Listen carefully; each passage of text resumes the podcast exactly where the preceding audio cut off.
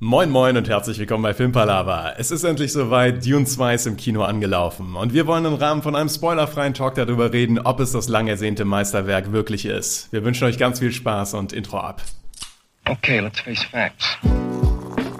I know what you're thinking. But it doesn't make any sense. You're safer here than any place else. Now just lock yourself in and keep quiet. Just listen. Filmpalava. Herzlich willkommen bei einer neuen Runde Filmpalava. Heute Dune 2, ganze zweieinhalb Jahre etwa mussten wir warten und diese Wartezeit tat enorm weh, muss ich sagen. Äh, deshalb wunder, wunder, wundervoll, dass dieser Film endlich in den Kinos ist und ich frage mich, Niklas, wir haben noch nicht drüber gequatscht, ich war noch nie so gespannt auf deine Meinung. Was ist deine erste Einschätzung zu Dune 2?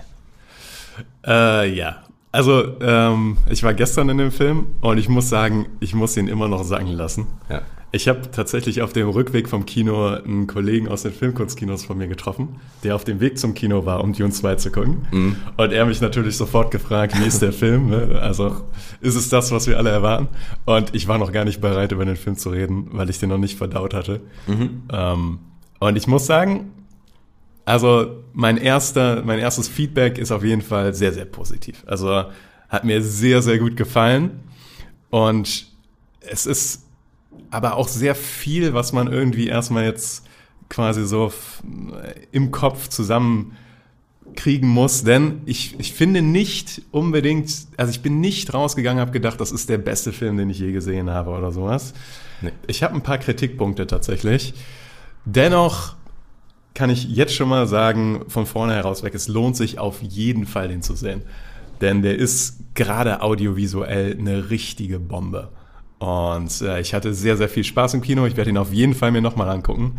Und deswegen, mein erster Eindruck oder mein erstes Feedback ist, guckt euch Dune 2 an. Das lohnt sich richtig gut, also richtig krass und äh, ihr werdet es nicht bereuen. Wie war deins? Ja, ich bin, äh, das, das klingt schon so, als wären wir wieder auf einer ähnlichen Wellenlänge. Okay, Also ich okay. muss sagen, absolut fantastischer Film. Klare Sehempfehlung, direkt jetzt eine Karte kaufen und reingehen. Äh, vielleicht vorher nochmal Dune 1 angucken. das Mhm. ja. wird nicht schaden. Der schließt auch äh, super nahtlos an, was echt cool ist. Ähm, aber ich habe auch meine Kritikpunkte, beziehungsweise ich habe einen großen Kritikpunkt, der sich so über den ganzen Film zieht, der mir ja, mich auch wirklich gestört hat und äh, da meine Erwartungshaltung natürlich war, dass ich einen perfekten Film sehen werde, äh, ist da ein bisschen Enttäuschung da. Aber das ist, ähm, ist ja auch dem geschuldet, dass das unfassbar viel Material ist, was da in den Film gepackt werden musste, durfte, konnte, wie auch immer. Das ist schwierig. Und ich habe so ein paar kleinere Kritik, äh, Kritikpunkte im ganz groben und ganzen, aber ein absolut fantastischer Film. Ich finde, ich, ich glaube tatsächlich, jetzt schon aus dem Subtext von dem, was du gesagt hast, vielleicht sind wir auch bei den Kritikpunkten auf einer Wellenlänge. Aber bevor wir da so in, ins Kleindetail gehen, vielleicht erstmal ganz grob, ähm, worum es geht, was den Film ausmacht. Also Paul Atreides, ähm, sind natürlich jetzt teilweise Spoiler zum ersten Film, aber nicht zum zweiten Film, ist äh, mit den Fremen in der Wüste und baut da quasi oder sage ich mal, hat sich dahin zurückgezogen, um die Rache an den Hakonnen vorzubereiten, denn die Hakonnen haben die Atreides auf Arrakis quasi vernichtet beziehungsweise komplett unterdrückt und äh, jetzt geht es darum, wie Paul bei den Fremen versucht, eine neue Heimat aufzubauen oder eine neue Heimat zu finden und wie es mit ihm auf Arrakis weitergeht. Ähm, so viel zur Handlung soll reichen, oder? Muss da noch was Tieferes rein? Ähm, nee, also man könnte jetzt noch schon äh, Lady Jessica, also der ist ja mit seiner Mom da, die sind ja ganz am Ende vom ersten Teil, sag ich mal, geflohen und dann in dem mit Stilgar und den ersten Fremen da in Kontakt gekommen. Und es geht ja jetzt so ein bisschen darum, wie die sich auch in dieser Kultur integrieren. Das finde ich Ja. schon noch einen relativ wichtigen Punkt. Und insgesamt äh, wird das Dune-Universum, kann man auch schon mal spoilerfrei sagen, auch nochmal geöffnet bezüglich anderer Häuser und dem Imperator. Aber das waren jetzt auch Personen, die man im Trailer schon mal sehen konnte. Das stimmt. Das fand ich generell, dass man bei dem Film auf jeden Fall viel stärker noch das Gefühl hat, dass die Welt noch viel größer ist. Also bei Dune 1 war es noch so, dass überhaupt erstmal ja die, der Hauptplot eingeführt werden musste, die Hauptfiguren und äh, überhaupt erstmal diese Welt etabliert werden musste. Und jetzt hat man, finde ich, schon in Dune 2 das Gefühl, dass diese Welt und das Universum so gigantisch ist und dass es halt noch so viele weitere Subplots und andere, also die anderen Häuser, die es noch gibt, die spielen jetzt eine Rolle tatsächlich und den Imperator. der von Christopher Walken hier gespielt ist, äh, der ist jetzt tatsächlich auf der Leinwand, fand ich auch super spannend. Und ja, generell erweitert sich der Scope einfach in dem Film schon. Genau, es gibt, im ersten Teil hatte man ja gefühlt einfach nur gut gegen böse Hakon gegen Atreides. Es war noch, oder es wirkte relativ simpel. Jetzt merkt man, dass das Ganze ein bisschen verstrickter ist. Und das finde ich auch cool, aber es ist auch komplex und schwierig umzusetzen. Ja, genau, genau. Und es ist auch cool, man sieht auch andere Planeten mal. Außer ähm, im ersten Teil hat man, glaube ich, nur Kaladan und äh, Arrakis gesehen, ne? Äh, man hat äh, Ach. Guido, Guido Prime. Gidi Prime gesehen auch. Und stimmt, und den Heimatplaneten oder den der Sardaukar, ne? Das den, ist der, genau. Ah, okay, das ist der. Nee, das ist der Hakon-Planet. Ist das nicht äh, Sekundus? Solos Sekundus oder sowas? Das der ist der Richtung? vom Imperator. Okay. Und da merkt man schon, es wird leicht komplex. Ja. Aber das äh, zeigt schon mal auch wahrscheinlich einen der zentralen Punkte, über den wir diskutieren müssen. Ähm, der zweite Film ist meiner Meinung nach super vollgepackt. Also der ist super, fühlt sich, obwohl der fast drei Stunden lang ist, äh, fühlt sich ein bisschen komprimiert an und tight, weil da so viel drin steckt. Ähm, was einerseits gut ist, weil wirklich gerade in der zweiten Hälfte da Szene auf Szene kommt, die richtig Impact hat. Aber da auch halt dieser kleine Kritikpunkt zumindest auch bei mir ist, das hätten schon drei Filme sein können in, für dieses erste Buch von Dion. Es, Ja. soll, es soll ja ein dritter kommen, ne? Von Villeneuve auch noch. Aber der dann schon auf das zweite Buch zurückgreift, tatsächlich. Und die Trilogie dann abschließen wird, aber. Genau, genau. Und ich hatte zumindest das Gefühl, dass so viel drinsteckt in diesem Film, dass sie da easy drei Filme hätten draus machen können aus dem ersten Buch. Ich glaube auch wirklich, hätte man jetzt Dune Part 2 in Part 2a und 2b eingeteilt, ähm, beide auch trotzdem zwei bis drei Stunden Lauflänge, also auch gerne drei Stunden, weil man hat, ist zu keiner Zeit sitzt man im Kino und denkt sich, äh, ich möchte jetzt, dass dieser Film um ist oder mein Hintern tut weh oder sonst was. Nee, du willst einfach weiter gucken. Du willst, dass mehr passiert und du trauerst schon entgegen, dass jetzt in einer Stunde der Film vorbei ist.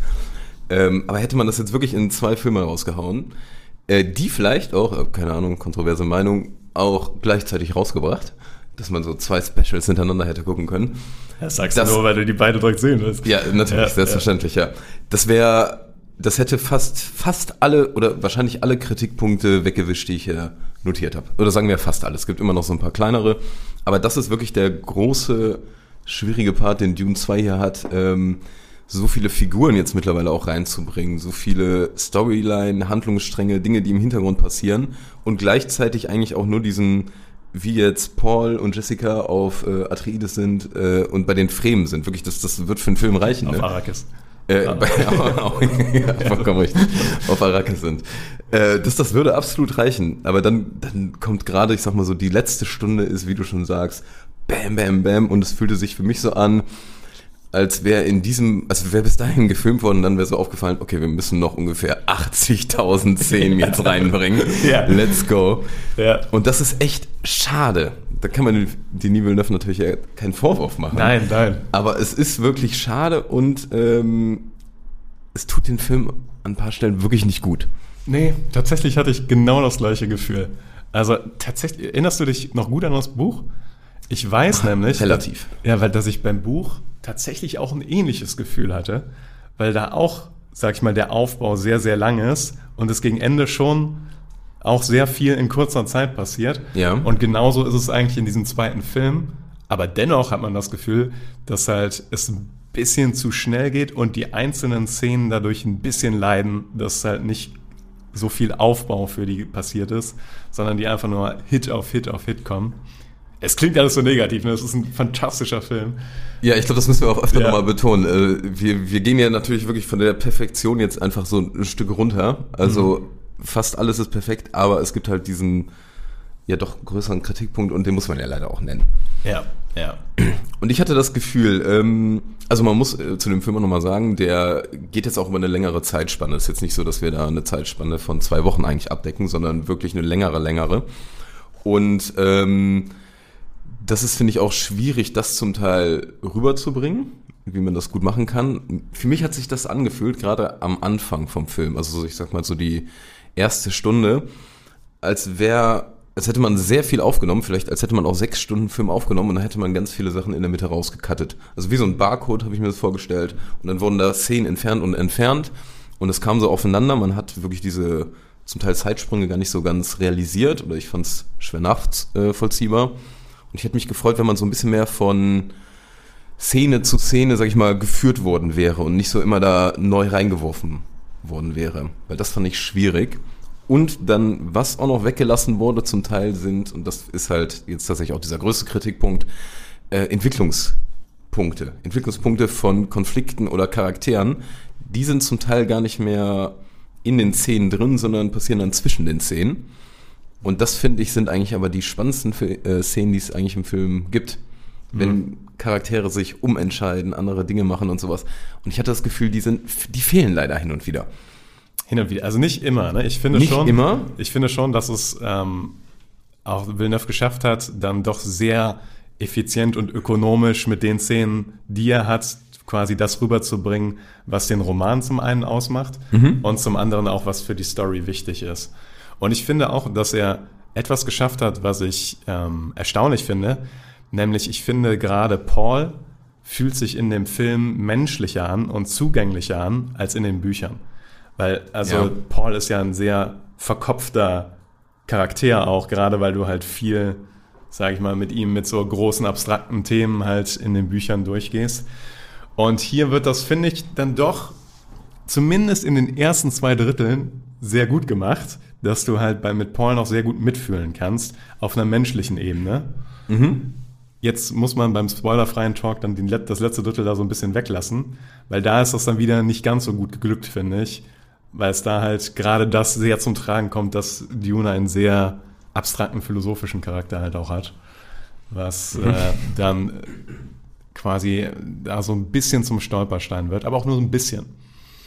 Aber das ist genau das, was ich meinte, diese im letzten halben Drittel, im letzten, letzten im letzten Drittel, eigentlich eher nur im letzten Drittel, äh, da hat äh, passiert bei Paul einiges. Das genau, kann, man, das kann ja. man einfach so sagen, ja. ne? Ähm, der ist ja auch ein krasser Dude, das merkt man ja auch schon im ersten, äh, im ersten Film. Und da passiert viel und ähm, man ist nicht mehr so einfühlsam dran. Also sonst identifiziert man sich ja oft mit der Hauptfigur und weiß, warum die was macht und kann Dinge nachvollziehen. Und da ist zum Teil, auch weil es ein bisschen abgespaced vielleicht auch wird, leicht gesagt, ähm, ist es schwer, dem zu folgen. Und da hat er für mich dann in der Hinsicht emotional auch ein bisschen verloren. Mhm. Was ich, würde ich dir auch komplett zustimmen. Was ich aber auch nicht komplett unpassend finde für Dune. Weil gerade das große Thema von Dune ist ja auch, dass ähm, in vielen Situationen du deinen, deine Gefühle deinem Verstand unterordnen musst.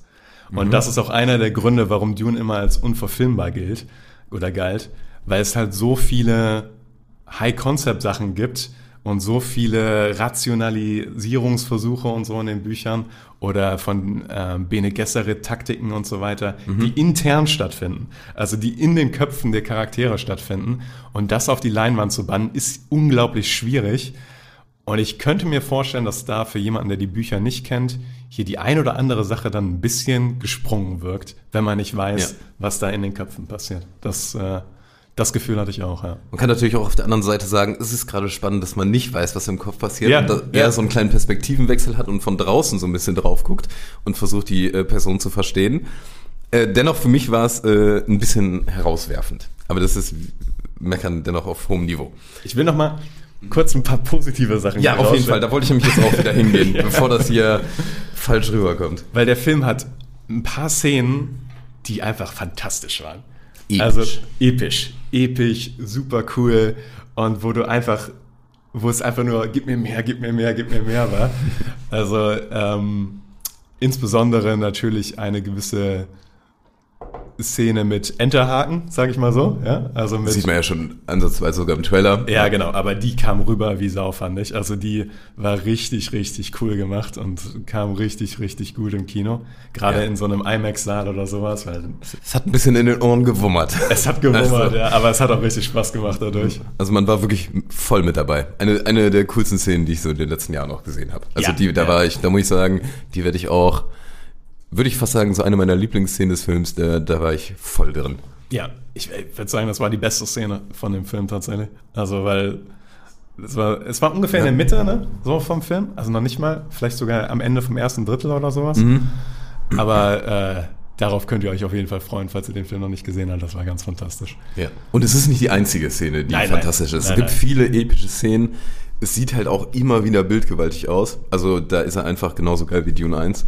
Mhm. Zum Teil sogar vielleicht ein bisschen cooler. Ähm, wirklich, also was da für Bilder erzeugt werden, das sieht unendlich cool aus.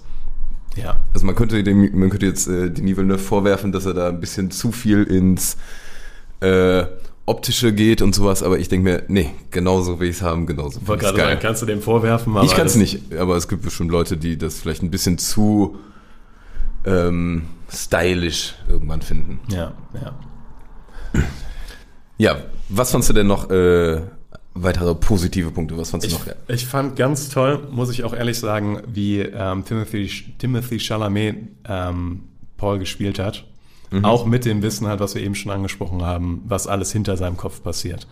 Und diesen Umschwung von dann doch Teenager zu charismatischen Anführer etc. Und das hat er gut verkörpert, bis auf eine Szene fand ich. Also eine Szene fand ich, wo er, die auch nicht ganz unwichtig war tatsächlich im letzten Drittel, wo es so gut war, aber nicht, mich nicht komplett überzeugen konnte. Aber dennoch finde ich, hat er das sehr, sehr gut gemacht. Also das finde ich nach wie vor eine Top-Besetzung für Paul. Hashtag Top-Besetzung. Ich muss sagen, Zendaya, Rebecca Ferguson, Stellan Skarsgård, Josh Brolin. Es gibt eigentlich fast niemanden in diesem Film, wo ich sagen würde, das war schlecht besetzt beziehungsweise schlechtes Schauspiel. Ja. Wie Also- fandest du Austin Butler? Ähm, gut, aber nicht perfekt. Also, Ja. also Austin Butler ist so ein äh, neuer Antagonist, der auch reinkommt. Ähm, sieht man auch schon im Trailer, so ein bisschen schwarz-weiß-mäßig da in der Szene. Ähm, ist jetzt nicht so, dass ich da so ein Feeling hatte wie damals bei The Dark Knight, wie der Joker, der neu reinkommt und die Person ist. Das ist natürlich schwer dahin zu Ja, kommen. ja, ja, genau. Aber das ist eine Figur, die ähnliche Grundzüge haben könnte. Also die könnte zu so einer epischen, krassen Antagonistenfigur werden. Und ich finde, der hat's cool umgesetzt, aber ich war nicht komplett hooked. Ja, tatsächlich ging es mir ähnlich. Ähm, auch weil halt hier das mit den Antagonisten und wer gegen wen hier halt eine Sache ist, die schon im Buch so war, dass man, wo man so ein bisschen quasi nicht den klassischen Mustern ganz folgt. Ähm, und deswegen fand ich das auch okay und cool und ich mochte auch die Schwarz-Mais-Szenen, also ähm, die Arena-Szenen, die war auch Ja. sehr, sehr cool. Ähm, aber auch da hat mir zum Beispiel wieder diese, was du im Kino halt so sauschwer umsetzen kannst, aber es gibt da ja zwei oder drei Subplots bei der Ja. Arena-Szene in Ja. den Büchern, Die geil sind. die super richtig geil, sind, geil sind. super interessant sind und das fällt alles weg tatsächlich da. Mhm. Man hat zwar die Bene Gesserit da noch dabei und so, also es, man kriegt ein bisschen was davon mit, aber nicht diese Tiefe von dem Roman tatsächlich, dieses Plan in Plan in Plan, was Mhm. sie immer wieder sagen. Und auch Pläne über Generationen und Generationen, was ich so richtig geil finde. Ja, ja, ja. Und auch die Sache mit den Messern von ihm und so weiter. Ich weiß nicht, das war, aber Ja, ja, ja. das geht jetzt schon wahrscheinlich zu nah. Ja. Also der, der Großteil von Dune spielt auf Dune. Ja, das ist ja. äh, nicht überraschend und ich fände, hätte es auch geil gefunden, aber da sind wir auch wieder bei dem Punkt, man hätte mehr Zeit gebraucht. Ich fände es, hätte es geil gefunden, wenn man den Hakon-Planeten und auch ganz klar den Imperator mehr gesehen hätte. Es werden da auch ja neue Häuser eingeführt nochmal, also nicht nur der vom äh, Imperator, auch die Fenrings kommen dazu. Und die, die haben alle wirklich eine gefühlte Screentime von ein paar Minuten. Das heißt, die werden irgendwo mal so genannt und die haben aber eigentlich viel Futter. Also da hätte ich, da hätte ich mir einfach gewünscht, ähm, ich muss auch sagen, dass ich ähm, Christopher Walken geil fand. Ja, Aber ich hätte, ich hätte mehr Zeit mit dem Imperator gebraucht, um da warm zu werden. Also zum Teil fand ich's, es klingt jetzt wieder sehr neg negativ, aber äh, ein bisschen plump, wie wenig man da hatte, um da reinzukommen. ja, ja. Und äh, das fand ich schade, weil das ist eigentlich cool. Ja, man hat so ein bisschen das Gefühl, halt die, sagen wir mal, die, das letzte Drittel ist halt so ein bisschen, vergleichen wir es mal mit Herr der Ringe oder sowas. Du hast halt diese großen Szenen am Ende von Herr der Ringe, ja, wo alles zusammenkommt und alles seinen Höhepunkt erreicht. Und diese Szenen hat Dune 2 auch, aber es fehlt halt ein Film wie die zwei Türme. So, wo es so Ja, ja. langsam quasi dahin aufgebaut wird. Ähm, deswegen bin ich auch tatsächlich bei dem Punkt, ich glaube, das ist kein Meisterwerk. Also im, Nee, aber ich, ich will, zumindest nach dem ersten gucken. genau, also, ich will unbedingt nochmal gucken und Ja. es wird auch nicht viel, es werden nicht viele Tage vergehen, bis ich den wieder Ja. im Kino gucke, weil der wirklich absolut fantastisch und geil ist. Beim Meisterwerk hätte ich jetzt auch meine, meine Schwierigkeiten. Wir haben- auch wenn ich will, ich will, dass es ein Meisterwerk ist. Wir haben bei Ranken und Zanken noch drüber diskutiert, ne? Also, ob das jetzt Dune 1 ein Meisterwerk ist. Und soll ich was sagen? Ich glaube, ich fand Dune 1 minimal besser sogar als Dune 2. Ja, leider sehe ich es ähnlich. Auch wenn ich, ich hatte mir extra mal IMDb angeguckt. Dune 1 ist bei 8.0 und ja, Dune 2 jetzt aktuell bei 9.1. Der wird natürlich noch e- enorm fallen, keine Frage, aber Ob, ähm, ob der enorm fällt, weiß ich gar nicht. Also, also aber meistens geht das schon nochmal einen halben Punkt locker Ja. runter. Ähm, Und auch hier gesagt, ne, das Meckern auf dem hohen Niveau, der Film ist super, super cool. Gebt ihn Ja. euch. also ich möchte auch nochmal, um nochmal ein paar positive Dinge zu sagen, Ja. auch äh, natürlich Hans Zimmer, ne? Ja, ja. Äh, Ich liebe ihn ja sowieso und wer den Soundtrack in Teil 1 geil fand, der wird das auch in 2 geil finden. Das, aber auch das Sounddesign. Es gibt diese Klopfer, die man auch schon im ersten Teil sieht, auch Ja. die, wenn, wenn man Sandwürmer sieht. Es donnert und wummert und das ist Ja. einfach geil. Das ist Hammer. Die Kostüme sind traumhaft. Also ich muss sagen, Mhm. Kostümdesign finde ich mich auch, äh, da kann ich keine Abzüge geben, weil Nee. die sehen alle cool, aber auch ehrlich aus und man hat sie trotzdem noch nie gesehen. Irgendwie in dieser Art und Weise.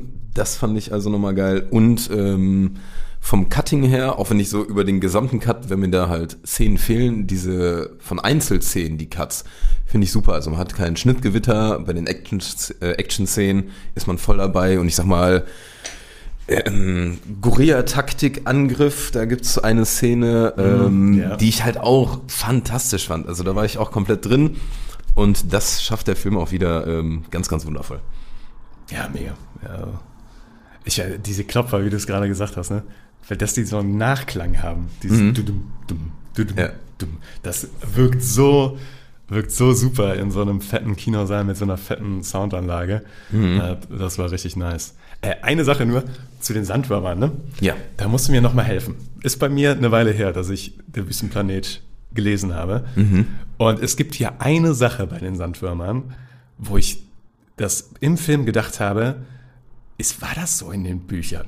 Und zwar transportmäßig, wie viel damit transportiert wird, sage ich mal. Zu einem gewissen Zeitpunkt. zu einem gewissen Zeitpunkt. Ähm, Der, der Reisebus. das war anders, oder? Oder Tatsächlich bin ich mir an der Stelle nicht 100 pro sicher. okay, okay. Also gut. die Bücher sind jetzt, oder das Buch vor allem ist bei mir jetzt auch was länger her. ja. Ich fand aber ein paar Sachen bei den Sandwürmern haben die cool umgesetzt. Also das zeigen, äh, es werden so bestimmte Mechaniken, sage ich mal, gezeigt, wie das funktioniert. Wenn man das Buch nicht kennt, denkt man, verstehe ich vielleicht nicht. Ähm, aber eigentlich ist da eine ganz coole äh, Storyline hinter. Ja, aber ich, ich glaube eh, Niklas, also wir haben das Ja. gerade eben schon gesagt, Ja. wir eigentlich, wir wollen eigentlich auch raus aus dem Spoilerfreien. Deshalb, wir werden auf jeden Fall irgendwie wahrscheinlich nochmal eine extra Folge machen, wo wir mal Deep Talk machen. Deep Talk, äh, gerne Deep auch machen. Marcel dazu holen. Weil ähm, der Film macht unfassbar Spaß und es macht richtig Spaß darüber zu reden. Ja. Und es ist sehr schwierig, Ja. ähm, hier spoilerfrei zu bleiben. Ja, man möchte nämlich einige Szenen wirklich mal tief, tief durchsprechen. Ja, und jetzt kommen, oder hast du noch allgemeine grobe Punkte? Ähm, nee, also ich denke, das äh, doch, doch, einen Punkt habe ich noch. Ähm, und zwar ähm, zumindest, es gibt auch zwei Buchänderungen, die jetzt nicht spoilermäßig sind, die ich sehr gut fand. Und zwar ähm, den einen betreffend dem Charakter von Chani, die hier ähm, Kontra gibt an Punkten, wo sie es, glaube ich, im Buch nicht macht, weil ich aber eine gute Ergänzung finde tatsächlich. Ähm, Es fehlt halt wer anders aus den Büchern am Ja. Anfang, wenn Ja, exakt. Aber das finde ich, das haben sie wirklich, das gibt ihr nochmal mehr Dimension und das äh, hat hier sehr gut funktioniert. Und zum anderen ähm, ist nur eine Kleinigkeit, aber ich fand super, als, du, als der Paul bei den Fremen ankommt, quasi ganz am Anfang vom Film, ähm, dass da auch ein bisschen so die Leute so äh, sich über ihn lustig machen. Und das ist im Film, also in den Büchern überhaupt nicht so. Also es ist ein bisschen realistischer tatsächlich. Ja. Und das fand ich auch ähnlich wie die menschlichen Aspekte zu Paul. Ähm, das fand ich auch eine sehr gute Entscheidung, weil das hat die ganze Sache ein bisschen nahbarer gemacht. Ja. Ja, gibt noch ein paar andere Buchänderungen auch, aber die quatschen wir dann, würde ich sagen, im Spoiler-Talk irgendwann mal durch. Und jetzt kommt es natürlich äh, zu dem harten, harten, harten Punkt, der mir auch nicht gefällt nach äh, zwei Tagen sacken lassen, aber ähm, eine grobe Wertung. Niklas. Ähm, ich würde den tatsächlich aus meiner Perspektive genauso bewerten wie den ersten Film, auch wenn ich den ersten Film minimal stärker fand. Ich würde Dune 2 immer noch viereinhalb Sterne geben, glaube ich. Also ich finde den immer noch so stark, was das Audiovisuelle, was die Erfahrung an sich angeht. Der, das war einfach, dafür gehe ich ins Kino und das hat so Bock gemacht. Und ich, du willst mehr und du willst mehr und, und ich sag dir, wenn es irgendwann die Extended Version gibt, dann könnte ich Wird es das geben? Ja, ich hoffe doch. Also so, Ah. dass wie bei Herr der Ringe irgendwann eine super Extended Version bei Blu-ray auf Blu-ray gibt oder sowas, wo du dir dann vier Stunden den Shit geben kannst. Und da, und wenn ich Ja. alleine daran denke, dass sowas ja möglich sein muss irgendwie oder das, keine Ahnung, dann sollte man eigentlich in die Bewertung nicht mit einbeziehen. Von meiner Digga. Seite viereinhalb Sterne wäre wär äh, wäre so das, was ich womit ich gehen würde. Ich, ich, ich bin so zwischen vier und viereinhalb Sternen. Also ich, ich habe da irgendwie super geschwankt. Und äh, auch jetzt, wenn ich drüber nachdenke, kann ich mich nicht komplett entscheiden. Ähm, das Ding ist einfach, der Film macht einfach wahnsinnig Bock und macht Bock auf mehr. Und es wird richtig wehtun, jetzt äh, wahrscheinlich wieder mehrere Jahre zu warten, weil Denis Villeneuve nochmal ein Zwischenprojekt auch machen möchte. Ähm, Ja, mindestens drei Jahre habe ich gelesen. Also vor Ja. 2027 darf man sich keine Hoffnung machen. mindestens. Und das Ding ist halt sozusagen, man hat hier gerade so ein Festmahl gegessen, aber man hat noch mächtig Platz im Bauch. Ja. Und da passt mehr als nur Nachtisch rein. Und jetzt dreieinhalb Jahre zu warten, das wird wehtun. Äh, ich, ich kann mich auch deinen viereinhalb einfach anschließen, dann haben wir eine äh, komplette Wertung, weil der Film Bock macht. Ja. Gut, Ja. ich würde sagen, viereinhalb Sterne für Dune 2.